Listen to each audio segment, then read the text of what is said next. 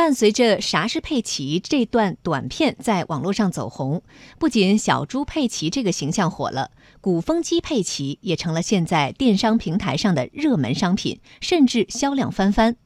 这样的网售鼓风机佩奇是否侵权呢？来听央广经济之声记者张子宇的报道。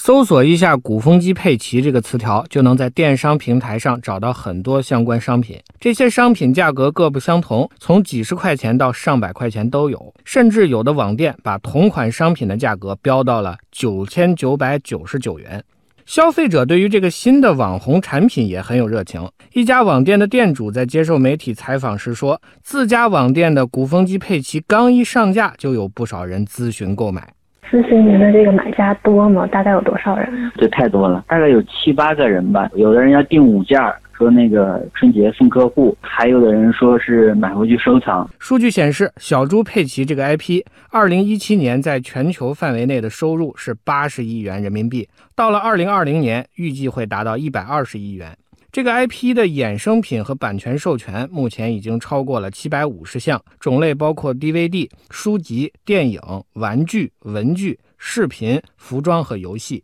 那鼓风机佩奇是不是经过授权的产品呢？对此，小猪佩奇的中国市场授权代理香港山城集团表示，鼓风机佩奇是导演的创意，网店上销售的所谓同款原型都是假的。仿制导演创意制作的鼓风机佩奇牟利也涉嫌侵权。接下来，他们会根据目前网店上的销售情况，汇集法务、打假等部门研究下一步的措施。蹭热点现在算得上一种常见的营销手段，但是蹭热点傍名牌所产生问题的严重性，大家却不一定能够注意到。就拿小猪佩奇来说，相关商标及著作权侵权纠纷一直在上演。中国裁判文书网所收录的涉及小猪佩奇的版权方娱乐一英国有限公司的纠纷就有三十多件，而根据媒体报道，正在进行当中的版权纠纷可能还有两百起左右。当然，蹭热点并不一定导致侵权。北京市悦城律师事务所合伙人岳深山说：“